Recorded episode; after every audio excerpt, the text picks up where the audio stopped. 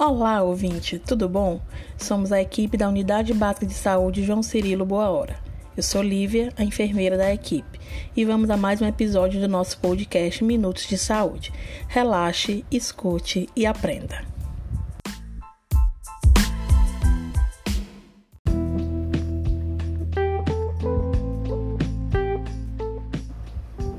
Nesse episódio 3, nós vamos falar sobre os tipos de unidade básica de saúde que a Prefeitura separou para atendimento aos pacientes, tanto as unidades comuns como aquelas que a gente chama de fast track, que é atendimento rápido, e em relação à testagem dos contatos dos pacientes que testaram anteriormente como positivo.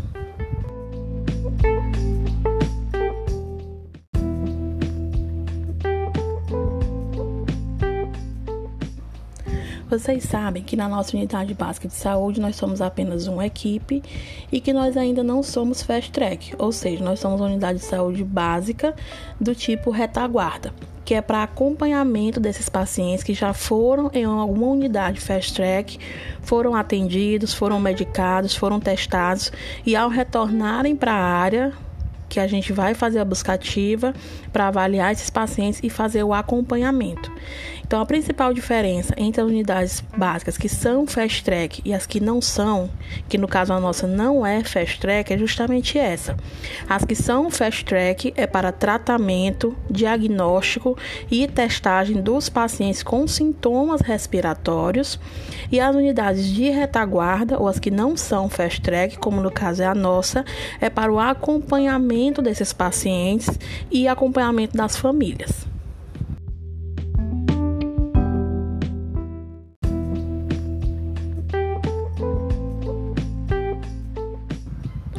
Então, é muito importante que a comunidade perceba e entenda essa diferença. Na nossa unidade, nós não temos condição de fazer o diagnóstico e tratamento desses pacientes.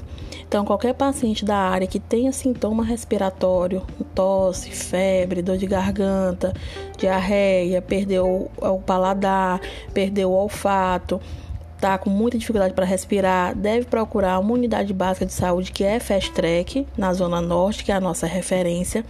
Lá vai ser avaliada por toda a equipe, vai fazer o teste. Se for diagnosticado como tendo Covid, lá vai ser prescrito o tratamento, vai receber a medicação e vai retornar para casa.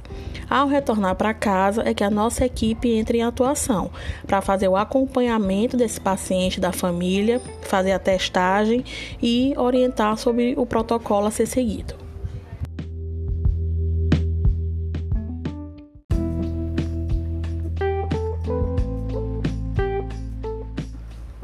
Então a gente pede aos pacientes que foram essas unidades fast track, que foram avaliados, que foram medicados, que ao retornarem para a área, entrem em contato com seu agente de saúde, de preferência por telefone ou presencial durante as visitas, para que eles possam fazer o agendamento desse acompanhamento da nossa equipe.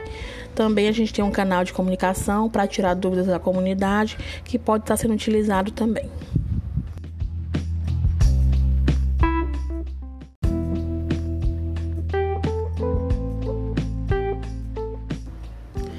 Nós orientamos que o paciente que após retornar da unidade Fast Track tiver sido testado como positivo para a Covid, que guarde a comprovação do teste que fez lá, que mostre a seu agente de saúde para que ele possa estar agendando a testagem dos contatos.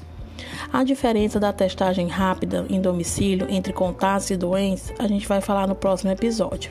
Nesse momento é importante que o paciente entenda que aquele laudo entregue no momento do teste é um documento e que ele precisa guardar aquele papel para que quando a gente vai fazer a avaliação dos contatos, possa observar a testagem que ele fez, o dia e contar o tempo de sintomas do paciente e de algum outro membro da família.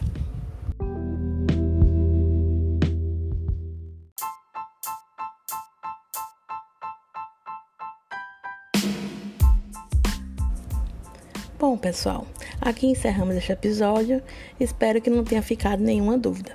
Se tiverem ficado com alguma dúvida, entre em contato com a gente pelo Facebook ou Instagram do posto. E até o próximo episódio.